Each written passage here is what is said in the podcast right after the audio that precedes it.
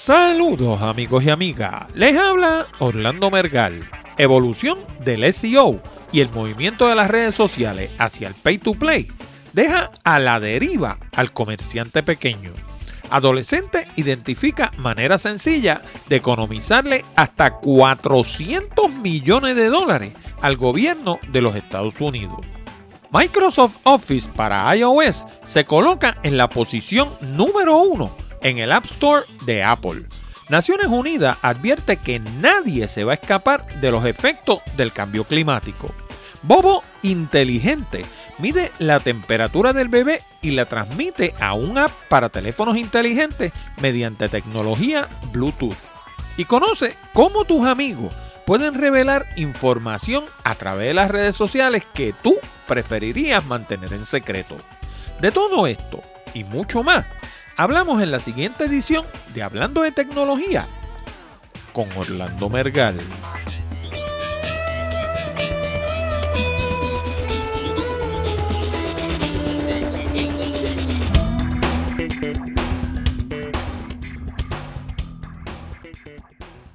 Saludos nuevamente, amigos y amigas, y bienvenido a una nueva edición de Hablando de Tecnología con este que les habla, Orlando Mergal.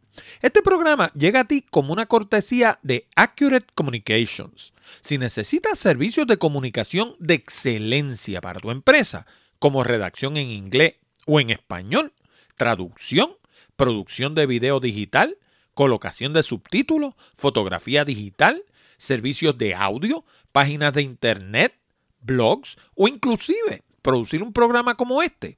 Llámanos al 787-750-0000 para una consulta. Además, no olvides el pequeño botón de Share Save que hay debajo del título de cada uno de nuestros programas. Si piensas que nuestro material es bueno y que le podría resultar interesante a otras personas, Dale share y ayúdanos a multiplicar la audiencia de Hablando de Tecnología. Y ahora vamos a las noticias más destacadas de la semana. Bueno, y aquellos de ustedes que escuchen regularmente Hablando de Tecnología y hayan leído mi blog Picadillo, sabrán que llevo largo tiempo hablando de cómo la producción de contenido fresco y relevante es y va a ser aún más la herramienta más importante y probablemente la única que va a tener a su disposición el comerciante pequeño. El problema es que la gran mayoría de los comerciantes pequeños no tienen los conocimientos y a menudo carecen de los recursos para pagarle un profesional de la comunicación que esté al día en todas estas tecnologías. Eso a su vez lo va a poner en desventaja con organizaciones de mayor tamaño. Irónicamente, la misma tecnología que pareció el gran ecualizador en las décadas de los 90 y los 2000 se ha convertido en un elemento de diferenciación en la segunda década del siglo XXI. Por un lado, las redes sociales han alcanzado la mayoría de edad y hoy en día se concentran en manera de monetizar sus respectivos conceptos. El mejor ejemplo de esto es Facebook, con su llamado Sponsored Post, que no son otra cosa que una manera de cobrarnos por publicar nuestro contenido. Pero no pienses que Facebook está sola en ese empeño, ¿sabes?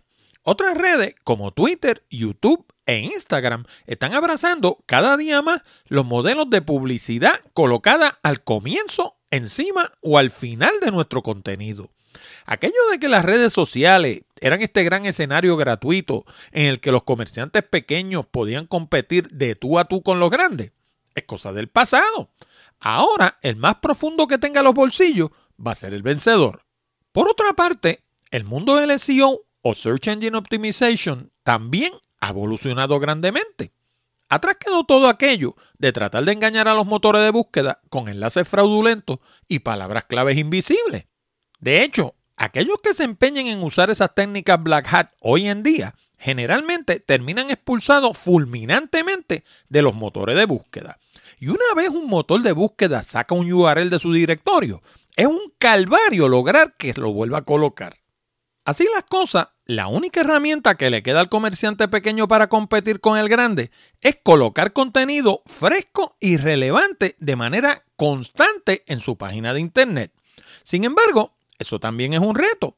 Primeramente, la mayoría de los comerciantes pequeños tienen suficientes sombreros que ponerse sin añadir el de productor de contenido. Segundo, los productores de contenido somos personas que reunimos una serie de destrezas que raras veces están presentes en una sola persona. Primero, hay que tener un dominio pleno de la redacción. A menudo en más de un idioma. Y no se trata de cualquier tipo de redacción tampoco, ¿saben? Hay que saber redactar para la Internet. Y esa en sí misma es una destreza muy particular. Segundo, hay que entender la Internet a cabalidad. Y cuando digo a cabalidad, no me refiero a pasarse la vida en Facebook y Twitter, como hacen la mayoría de los llamados social media managers en Puerto Rico. Me refiero a entender a cabalidad cómo funciona un motor de búsqueda, cómo han ido variando sus algoritmos con el tiempo y cuáles son los elementos que hacen que el contenido se coloque de manera favorable. También hay que conocer de otras facetas de la comunicación, como la producción de audio, video, fotografía e ilustraciones. Y como si todo esto fuera poco, hay que estar al tanto de los cambios constantes en todas estas disciplinas del mundo de la comunicación. Luego de eso, el que funja como consultor tiene que ser capaz de colocarse en los zapatos del cliente y proyectarse como si él o ella también formara parte de esa empresa. Toda esta creciente complejidad, tanto desde el punto de vista del comerciante como del del consultor, está haciendo que este tipo de servicio se encarezca, contribuyendo aún más a cerrar el acceso al pequeño a un mundo cada día más dominado por los grandes. Y lo que es peor es que en medio de ese cambio impera la ignorancia. La mayoría de los comerciantes, tanto grandes como pequeños, ni siquiera saben lo que no saben. Los grandes continúan arrojándole dinero a un sistema que cada día les trae un rendimiento más y más decreciente. Y los pequeños colocan cada vez más contenido y llegan a menos y menos gente. Y como ambos juran que son expertos en asuntos de Internet, ni siquiera están conscientes de que el suelo se está moviendo bajo sus pies. Y el resultado, si ambos insisten en las prácticas actuales, dentro de muy poco tiempo van a quedarse sin audiencia. Fíjate que las redes sociales todas les resultan interesantes al visitante porque el contenido viene de otros individuos como él. Después de todo, eso es lo que las hace sociales. En el momento en que el contenido se ha apagado, su naturaleza va a dejar de ser personal para convertirse en comercial. Y una vez suceda eso, la gente va a aplicarle los mismos filtros que le aplican a toda la demás publicidad que les rodea, desde que se bajan de la cama en la mañana hasta que se van a dormir en la noche. Y hay otro elemento bien importante que hay que considerar dentro de esta ecuación. El nivel de compromiso, eso que le llaman por ahí engagement del ciudadano de la era del Internet, es sumamente efímero. Esos millones de usuarios que puede tener hoy en día un sitio en la Internet pueden desaparecer mañana como por arte de magia. Si no me cree, mira a ver dónde están MySpace y América Online.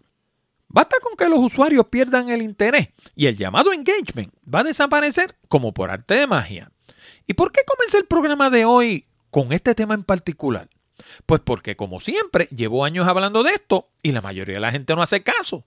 Y ayer, curiosamente, tropecé con una entrada de blog publicada en el Brick Marketing Blog que trata precisamente de este tema. Y como en la colonia siempre le hacen más caso a lo que dice el americano, quise comentarlo para que vean que no soy yo el único que está dando la voz de alarma. Si interesan leer la entrada original, la encuentran en la sección de enlace del programa 0097 de hablando de tecnología.com.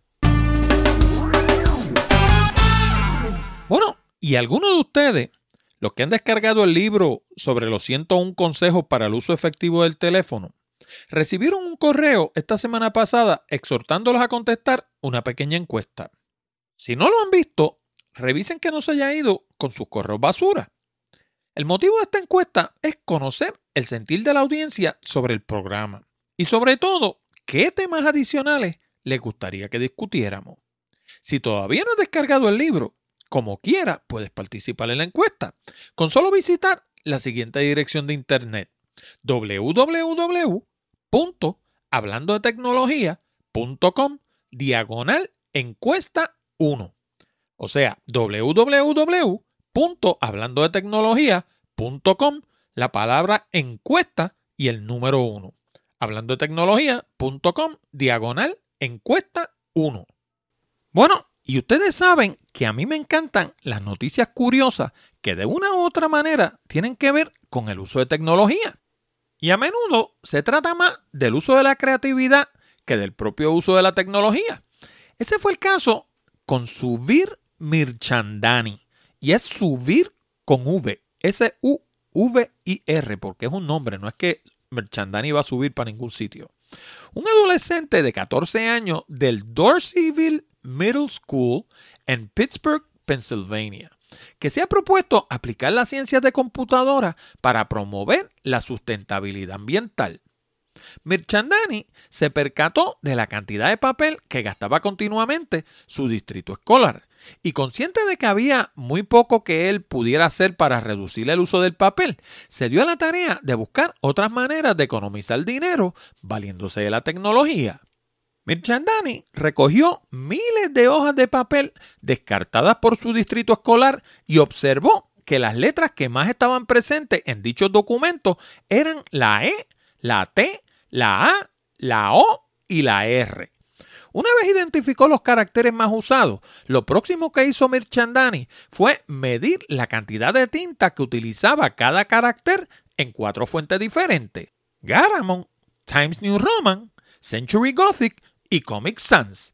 Para medir dicho consumo, utilizó una aplicación llamada AppFill Ink Coverage Software. Luego imprimió versiones gigantes de cada letra en cartón, las recortó y las pesó individualmente para confirmar sus hallazgos. Y los resultados que obtuvo fueron verdaderamente sorprendentes. Mirchandani concluyó que con solo imprimir todos sus documentos utilizando la fuente Garamond, cuyos trazos son mucho más finos y estilizados, su distrito escolar podía economizar hasta 24% del consumo de tinta, lo cual equivaldría a 21 mil dólares al año.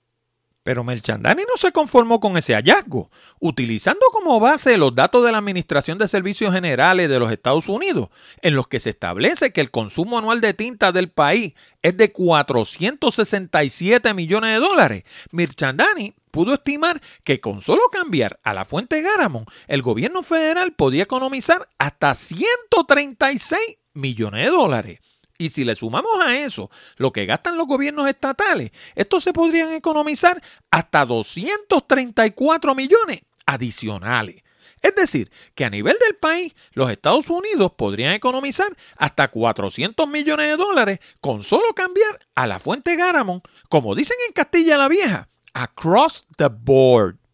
Ustedes se fijan, este es el tipo de noticia que tiene que ver con tecnología, pero como no se trata de algo enredado, Nadie le hace caso. Pero créanme, con 400 millones de dólares se hacen muchas cosas. Como dice un experto en finanzas que yo escucho a menudo, lo importante no es siempre lo que tú te ganes. A veces lo importante puede ser lo que no gaste. Y lo gracioso es que esta es el tipo de medida que puede tomar un gobierno al instante sin invertir un solo centavo. Aquellos de ustedes que deseen leer la noticia entera y hasta ver un corto video en el que el propio Mirchandani explica su descubrimiento, lo encuentran en el programa 0097 de hablando de tecnología.com. Bueno, y aquellos de ustedes que escuchen el programa directamente en la página de hablando de tecnología.com habrán notado un nuevo recuadro que aparece en la esquina superior derecha. Se trata de un librito que escribí hace algún tiempo y que acabo de actualizar en el que detallo 101 consejos para el uso efectivo del teléfono.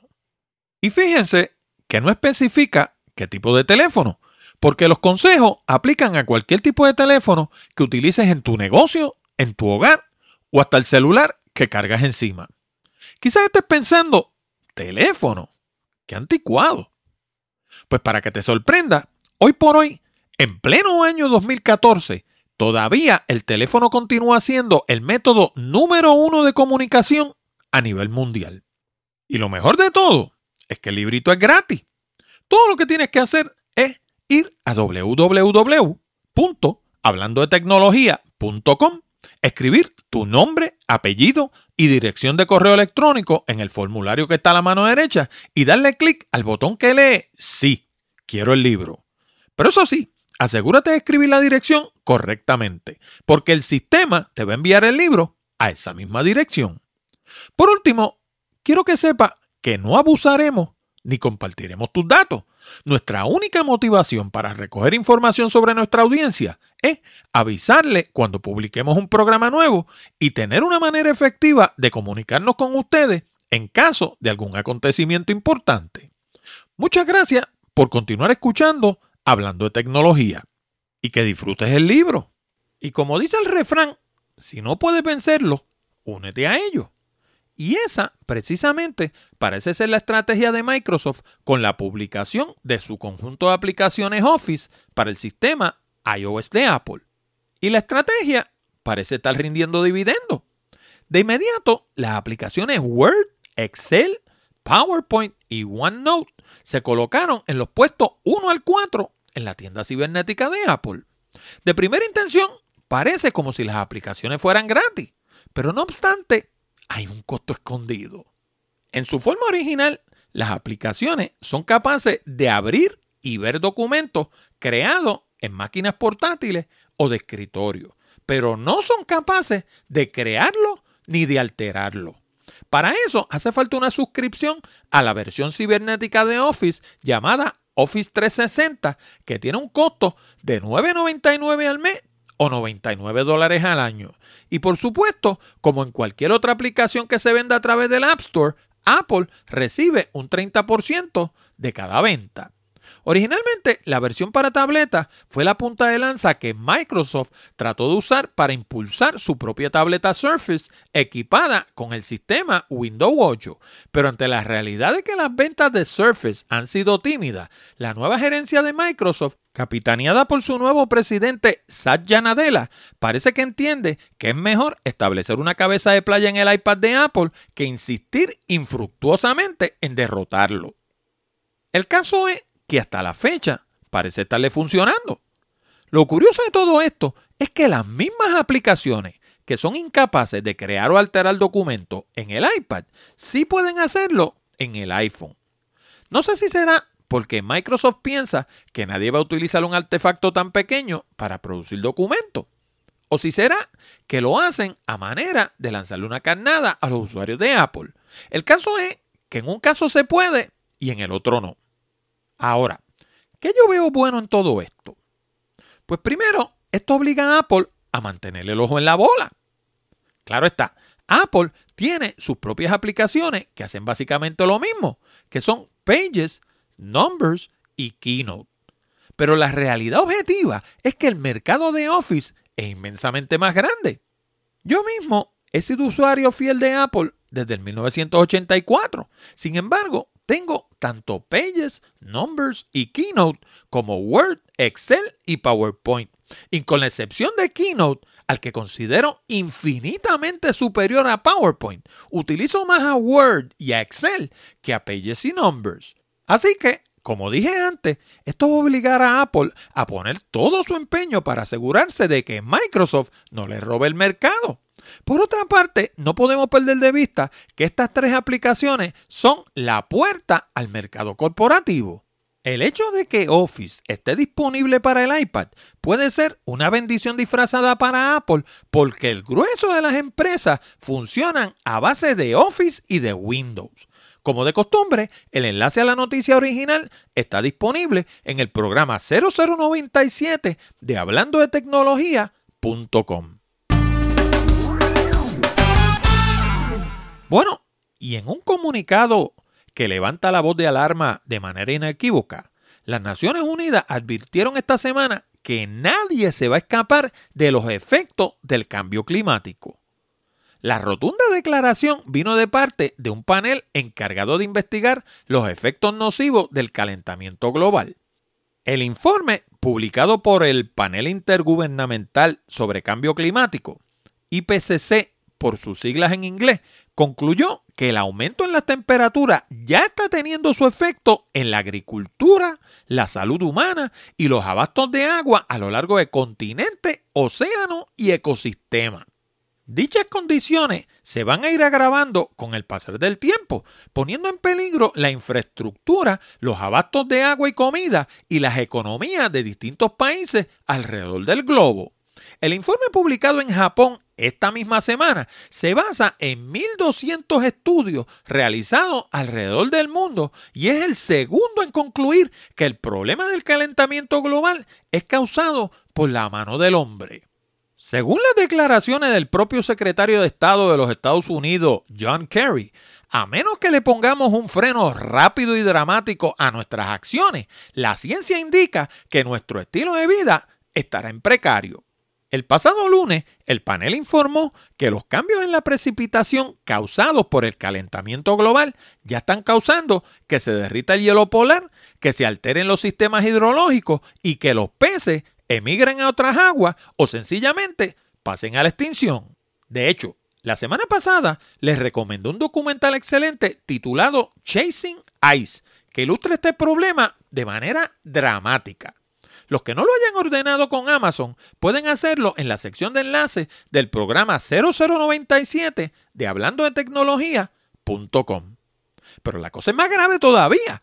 Al derretirse el hielo en las zonas árticas, esto está causando que materia orgánica que había estado atrapada por siglos pase a la atmósfera y propicie aún más que se creen gases de invernadero.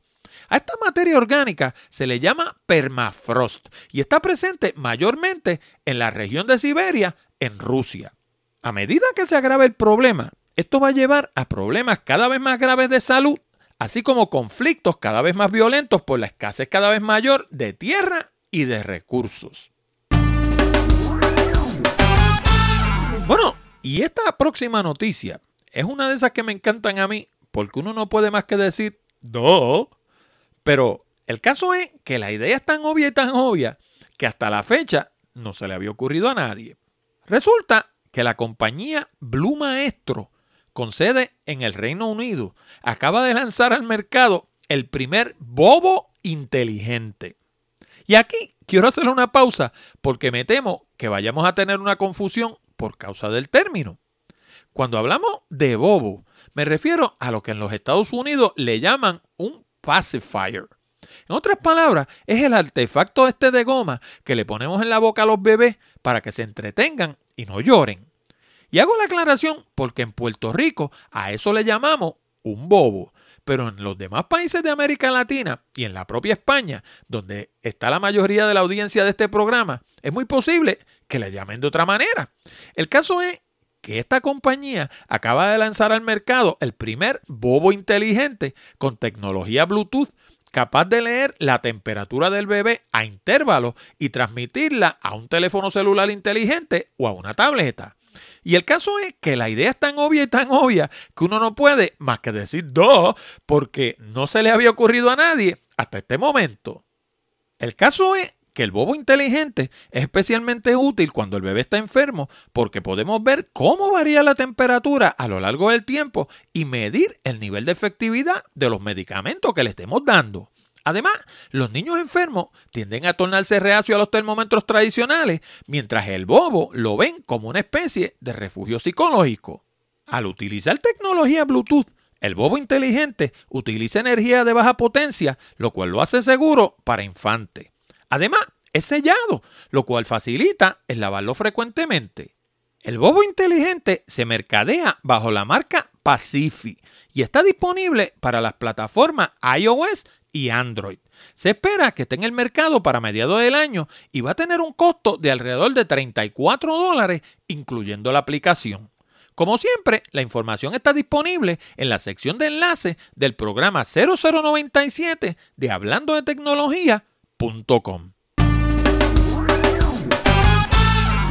Antes de seguir adelante, quiero hablarte de dos maneras nuevas en las que puedes poner tu granito de arena para cooperar con Hablando de Tecnología. Y lo mejor del caso es que ninguna de las dos te cuesta un solo centavo. Si visitas nuestra página hablando de tecnología.com, vas a notar que en la columna de la derecha hay un botón que se titula Tuitealo.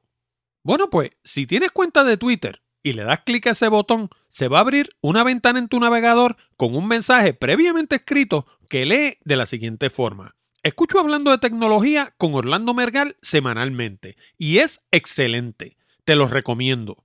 Y con solo escribir tu nombre y contraseña de Twitter, se lo puedes enviar a todos tus seguidores.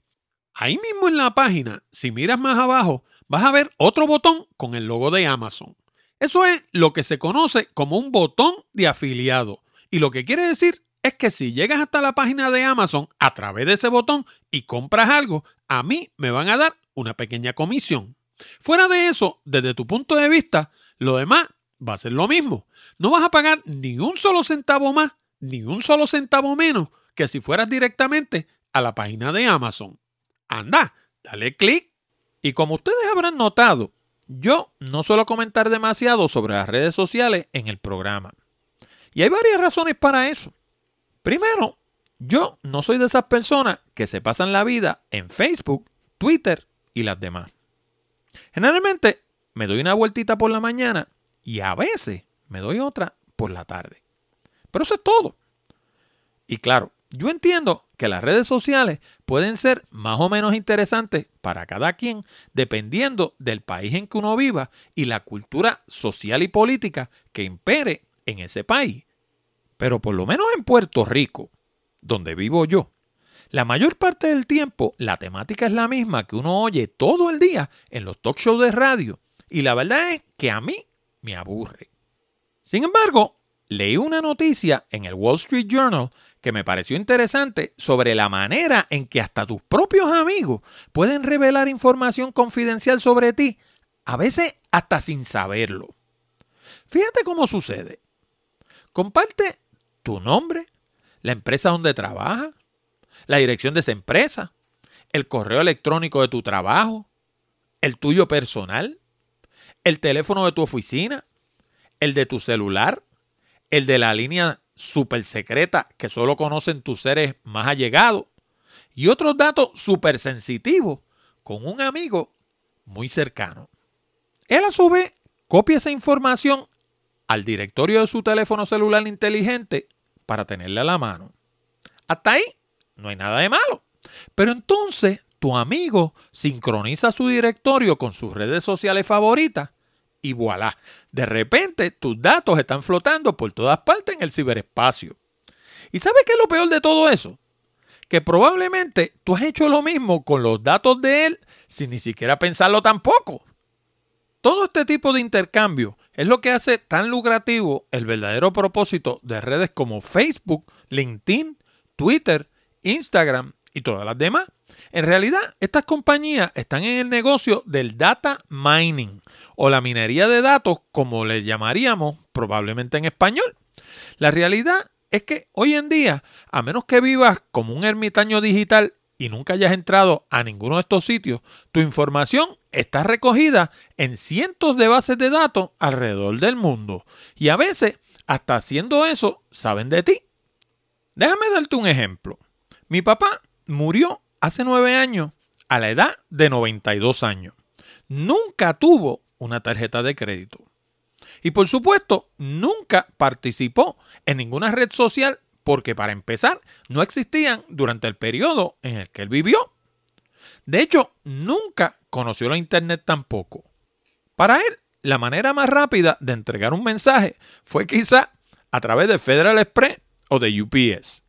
Sin embargo, Acabo de googlear su nombre y aparece 10 veces corrida en el buscador de Google. Y esa es una persona que literalmente vivió al margen de la Internet. En mi caso, aparecen más de 10 páginas sobre mis distintos proyectos en Google y para colmo de males, mi hijo menor se llama igual que yo. Así que aparecen dos o tres adicionales que tienen que ver con él. Así que, ¿cuál es la moraleja de esta historia? Que una de las características de la Internet triste, pero casi inevitable, es que la privacidad es un animal en peligro de extinción. Y uno podría pensar, pero si no le doy el número, no tiene manera de revelarlo. Pero entonces, ¿para qué va a servir un número o un email si no se lo vas a dar a nadie? Decirle que no se lo den a nadie tampoco sirve de mucho, porque muchas veces estos sistemas sustraen la información de forma solapada. Y aunque la intención de nuestro amigo sea protegerla, a la larga va a terminar flotando en el ciberespacio. Bueno amigos y amigas, con esto llegamos al final de esta edición de Hablando de Tecnología con Orlando Mergal. Les recordamos que pueden enviar sus preguntas, comentarios y sugerencias a la dirección de correo electrónico contacto arroba hablando de tecnología.com o llamar al 787-664-7494 extensión 086 y dejarnos un mensaje grabado. También les recuerdo que si desean mejorar su redacción y progresar más rápidamente en el ámbito profesional, les sugiero nuestro curso online titulado Redacción Eficaz. Con este programa de casi dos horas de duración en español, aprenderán todo lo que necesitan saber para escribir todo tipo de documentos comerciales y sobre todas las cosas, lograr resultados. También es un excelente recurso si piensan comenzar su propio blog. Además les recuerdo que si de verdad quieren aprender a hacer presentaciones que logren su propósito y no solo aprender a hacer transparencias de PowerPoint, les recomiendo nuestro curso titulado Presentaciones Efectivas. Con este curso online de casi dos horas de duración en español, aprenderán todo lo que necesitan saber para convertirse en la estrella de su compañía. Ambos cursos están disponibles en el mismo lugar, www.aprendensucasa.com y Presentaciones Efectivas está disponible en formato de Kindle en la tienda de Amazon. Les habló Orlando Mergal. Con esto nos despedimos hasta la próxima semana cuando discutiremos más temas interesantes del mundo de la tecnología. Hasta la próxima amigos.